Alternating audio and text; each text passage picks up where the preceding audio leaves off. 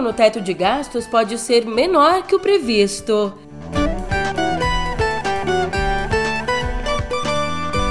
E o Brasil golpista segue a todo vapor. Por fim, mas não menos importante, é, meu amigo, começou a Copa.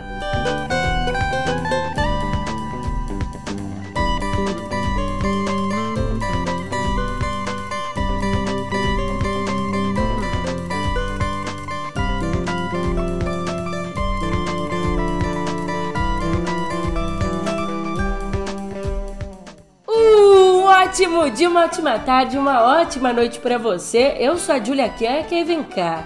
Como, como é que você tá, hein? Nessa segunda, o que que você quer? Nessa segunda tem de tudo, tem responsabilidade fiscal, tem delírio golpista, copa, cop, é tudo isso, você sabe onde, no pé do ouvido. Música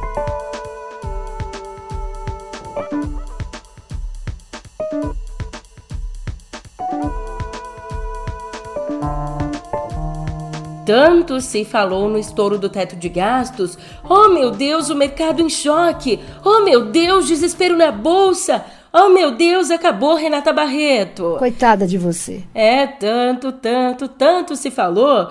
Para agora eu te contar que esse estouro do teto para garantir o pagamento de 600 reais do Auxílio Brasil, ele pode não ser tão grande quanto se previa é que nesse final de semana o senador Alessandro Vieira protocolou uma alternativa à PEC de transição que já foi apresentada pelo vice-geral Alckmin. E essa proposta de Vieira reduz o excedente de 198 bilhões para 70 bilhões o que, segundo o parlamentar, é suficiente para manter o valor do benefício e ainda pagar um adicional de 150 reais por criança às famílias. Além disso, o texto também retira do teto despesas com projetos socioambientais e educativos, mas limita a permissão de estouro do teto aos próximos quatro anos e estabelece um prazo para que o governo aprove um novo regime fiscal sustentável para substituir o teto. Um prazo que está fixado para o dia 17 de julho do ano que vem.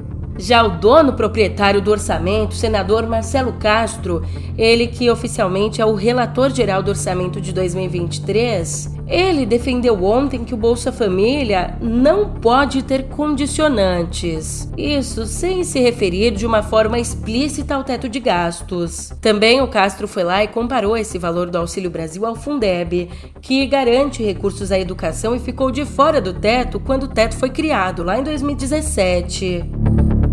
Enquanto isso, se aqui desse lado, desse lado da luz, a gente conversa sobre a elaboração de políticas públicas no Brasil democrata, concorde você ou não com essas políticas? Do outro lado, do lado das sombras do Brasil golpista, na teoria, os comitês eleitorais, aqueles em que as pessoas se reúnem para planejar a campanha, em tese, logicamente, né, eles são desfeitos logo depois da eleição. Mas como nos mostrou Rodrigo Rangel, a casa que foi alugada num bairro nobre de Brasília para sediar a campanha de Jair Bolsonaro, essa casa segue ativa, funcionando agora como um QG do golpe. É exatamente nela que, sob o comando do ex-ministro e ex-candidato a vice Walter Braga Neto, apoiadores do presidente se reúnem para discutir estratégias do questionamento ao resultado das eleições. E eles não estão só, não. Manifestantes que têm participado de atos golpistas também são presença constante na casa. É, a gente tenta até conversar com essa galera, mas como o grande Cabo Daciolo diz. E para conversar com doido, solto doido!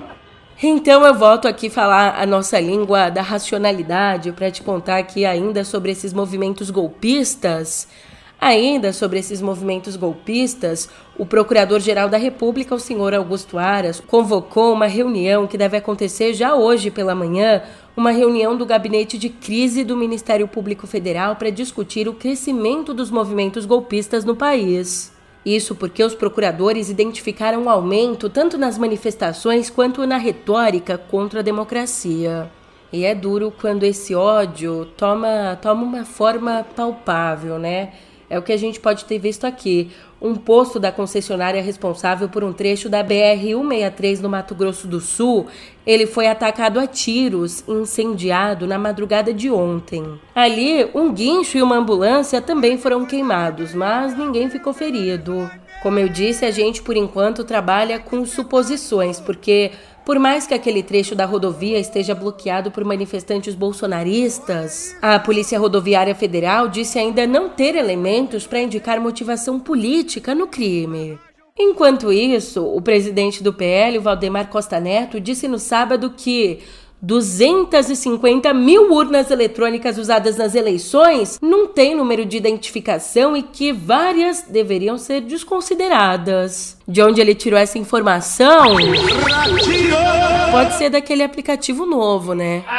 Valdemar diz isso, seu Valdemar, mas os especialistas, esses comunistas que estão todos comprados pelo sistema, eles dizem que dados que estão no arquivo da urna permitem identificá-la e obter o número certinho. Ai, como eu disse, para variar, só para variar, o senhor Centrão não explicou como a ausência da numeração que ele disse que existe poderia influenciar no resultado da eleição. Fica a cargo da imaginação fértil deles, né? E já que toda essa nossa conversa está girando em torno da necessidade da democracia dar um grito de vida, lá fora, pelo menos de uma forma simbólica, ela se calou por um instante. Na Argentina, morreu ontem, aos 93 anos, Hebe de Bonafini, líder e uma das fundadoras do movimento Mães da Praça de Maio. Em abril de 1977, sob a brutal ditadura militar argentina, Hebe e outras 13 mulheres se reuniram na Praça de Maio, em frente à sede do governo, para protestar e cobrar informações sobre o paradeiro dos filhos, desaparecidos políticos. Dali em diante, então, em número cada vez maior, elas passaram a protestar semanalmente, dando visibilidade às violações dos direitos humanos na Argentina e, por tabela, em todo o resto do continente. Mães gritando pela morte dos filhos desaparecidos. Quer alguma coisa mais forte que isso? Bem, diante da morte dela, o presidente Alberto Fernandes decretou luto oficial de três dias. E ela se vai, mas a gente não pode se esquecer de dessa força que ela representou, né? Essa força diante da ditadura sanguinária, já que estima-se que a ditadura argentina tenha matado 30 mil pessoas entre 1976 e 1983. A própria Hebe perdeu dois dos três filhos dela.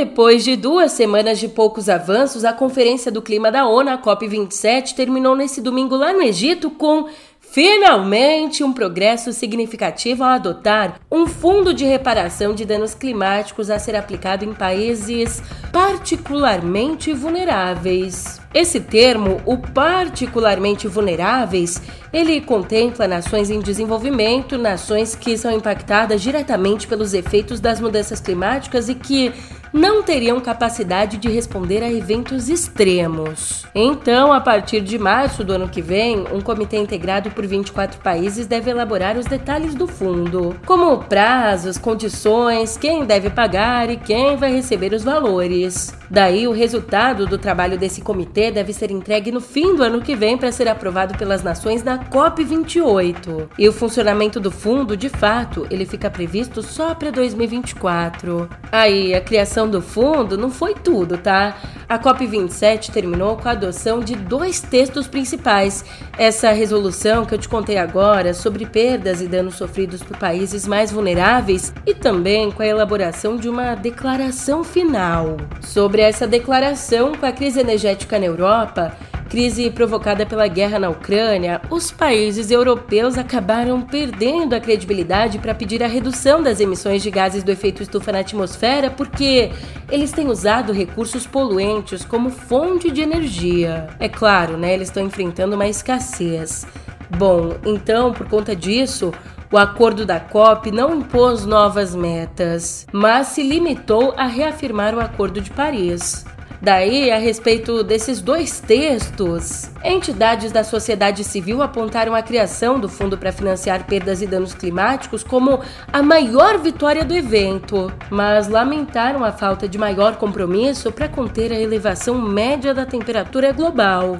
Para você entender do que eu estou dizendo, em uma nota, o Observatório do Clima disse que, abre aspas, as divisões de sempre entre países ricos e pobres fizeram com que o encontro terminasse sem um acordo substantivo sobre o que deveria ser o ponto principal de conversa. O ponto sobre como acelerar o corte de emissões de modo a evitar que o aquecimento global ultrapasse um grau e meio Celsius nesse século.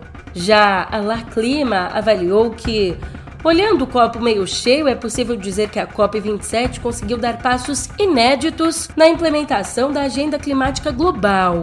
Essa, que é chamada da a COP da África, empoderou os países em desenvolvimento e promoveu conversas mais francas sobre justiça climática e divisão de responsabilidade entre os países. Mas vem cá, você sabe, a COP não é o único evento que tem agitado o Oriente Médio, não. Que tem agitado o Oriente Médio e refletido em todo o mundo, aliás. A partir de agora, o clima da Copa do Mundo Qatar 2022. Bem, a Copa do Mundo do Catar começou nesse domingo com a abertura marcada pela mistura entre tradição e modernidade. Num espetáculo de luzes, coreografias e o desfile de bandeiras e camisas das 32 seleções competidoras, além da reunião de todos os mascotes da história do evento. Numa cerimônia de mais ou menos meia hora, uma cerimônia que não sou eu quem tô falando, mas que teve gente aí que achou bem fraca Olha, nessa cerimônia, a abertura do maior torneio de futebol do mundo contou com a participação do ator americano Morgan Freeman e também dos cantores catarianos, né, do próprio Qatar, Fahad Al-Kubaisi e Dana. O tom da festa de abertura, curiosamente, foi um tom de respeito e inclusão, por mais que na realidade o país seja acusado de violar direitos humanos e discriminar homossexuais. Inclusive, nesse teatro inclusivo, quem esteve presente na abertura, ao lado do presidente da FIFA, foi ninguém mais, ninguém menos que o ditador Mohammed bin Salman, que ordenou o esquartejamento do jornalista dissidente Jamal Khashoggi. Bem, e antes de ir para a próxima editoria, eu te digo que sim, a torcida no estádio teve de acompanhar a festa sem cerveja alcoólica, proibida pela autoridade local. Aliás, logo ali no primeiro jogo, o Qatar foi pioneiro, deixou a vida para entrar na história. Opa, já entrou na história das Copas ao ser o primeiro anfitrião derrotado numa estreia, isso ao perder para o Equador por 2 a 0.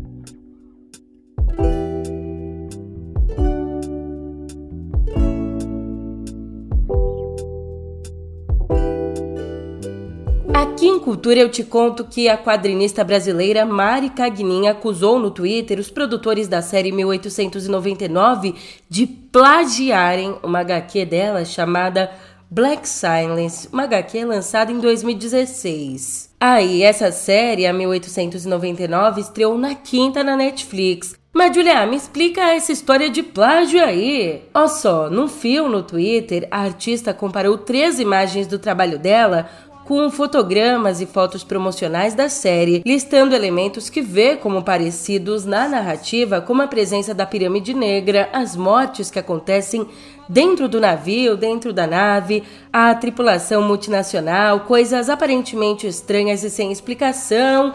Enfim, Cagnin diz ainda que esse plágio teria sido possível porque apresentou a história dela na Feira do Livro de Gotemburgo especulando que os produtores, que também são responsáveis pelo sucesso Dark, tenham tomado conhecimento da HQ dela a partir dali.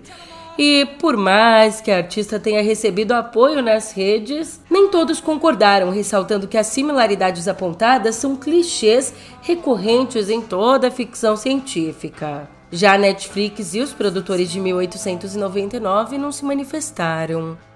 Já no mundo da música, ou melhor, com o pé na estrada, porque você sabe como é, né?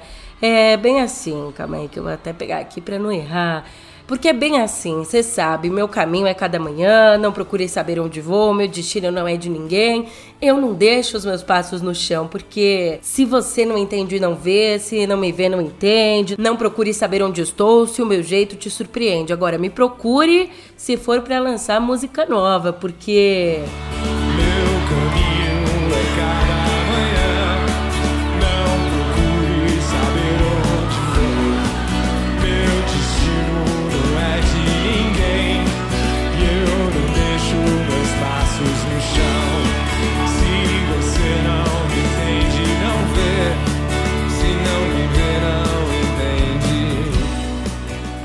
Pé na estrada para completar os 40 anos de carreira, o Capital Inicial deve entrar em estúdio para lançar no ano que vem um novo álbum de canções inéditas. Pro Dinho Ouro Preto, vocalista e líder da banda, a renovação de repertório é fundamental.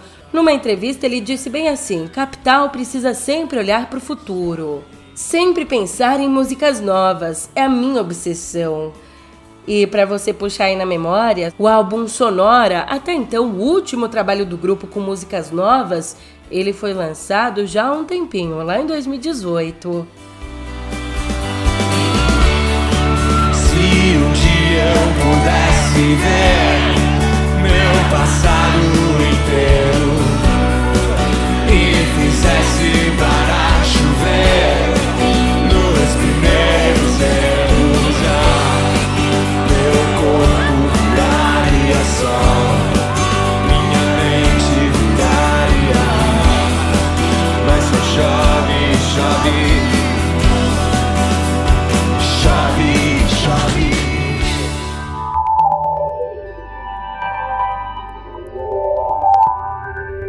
É, a dona Elizabeth Holmes, fundadora da Teranos e considerada ex-prodígio do Vale do Silício, ela foi sentenciada a 11 anos e 3 meses de prisão por um tribunal federal na Califórnia. Holmes foi condenada lá em janeiro por ter deturpado a tecnologia, as finanças e as perspectivas de negócios da startup para os investidores. Fundada há 19 anos em 2003, a Teranos tinha como objetivo desenvolver uma tecnologia capaz de executar mais de 200 testes de saúde de forma barata e rápida usando só uma gotinha de sangue. E é claro, essa iniciativa atraiu vários investidores e essa startup chegou a ser avaliada em mais de 9 bilhões de dólares. Mas mais tarde a verdade veio à tona. Holmes não entendia nada de saúde, foi acusada de enganar investidores e de mentir a pacientes sobre a precisão dos testes de sangue. E ela, que hoje está grávida do segundo filho, deve começar a cumprir a pena a partir de abril do ano que vem.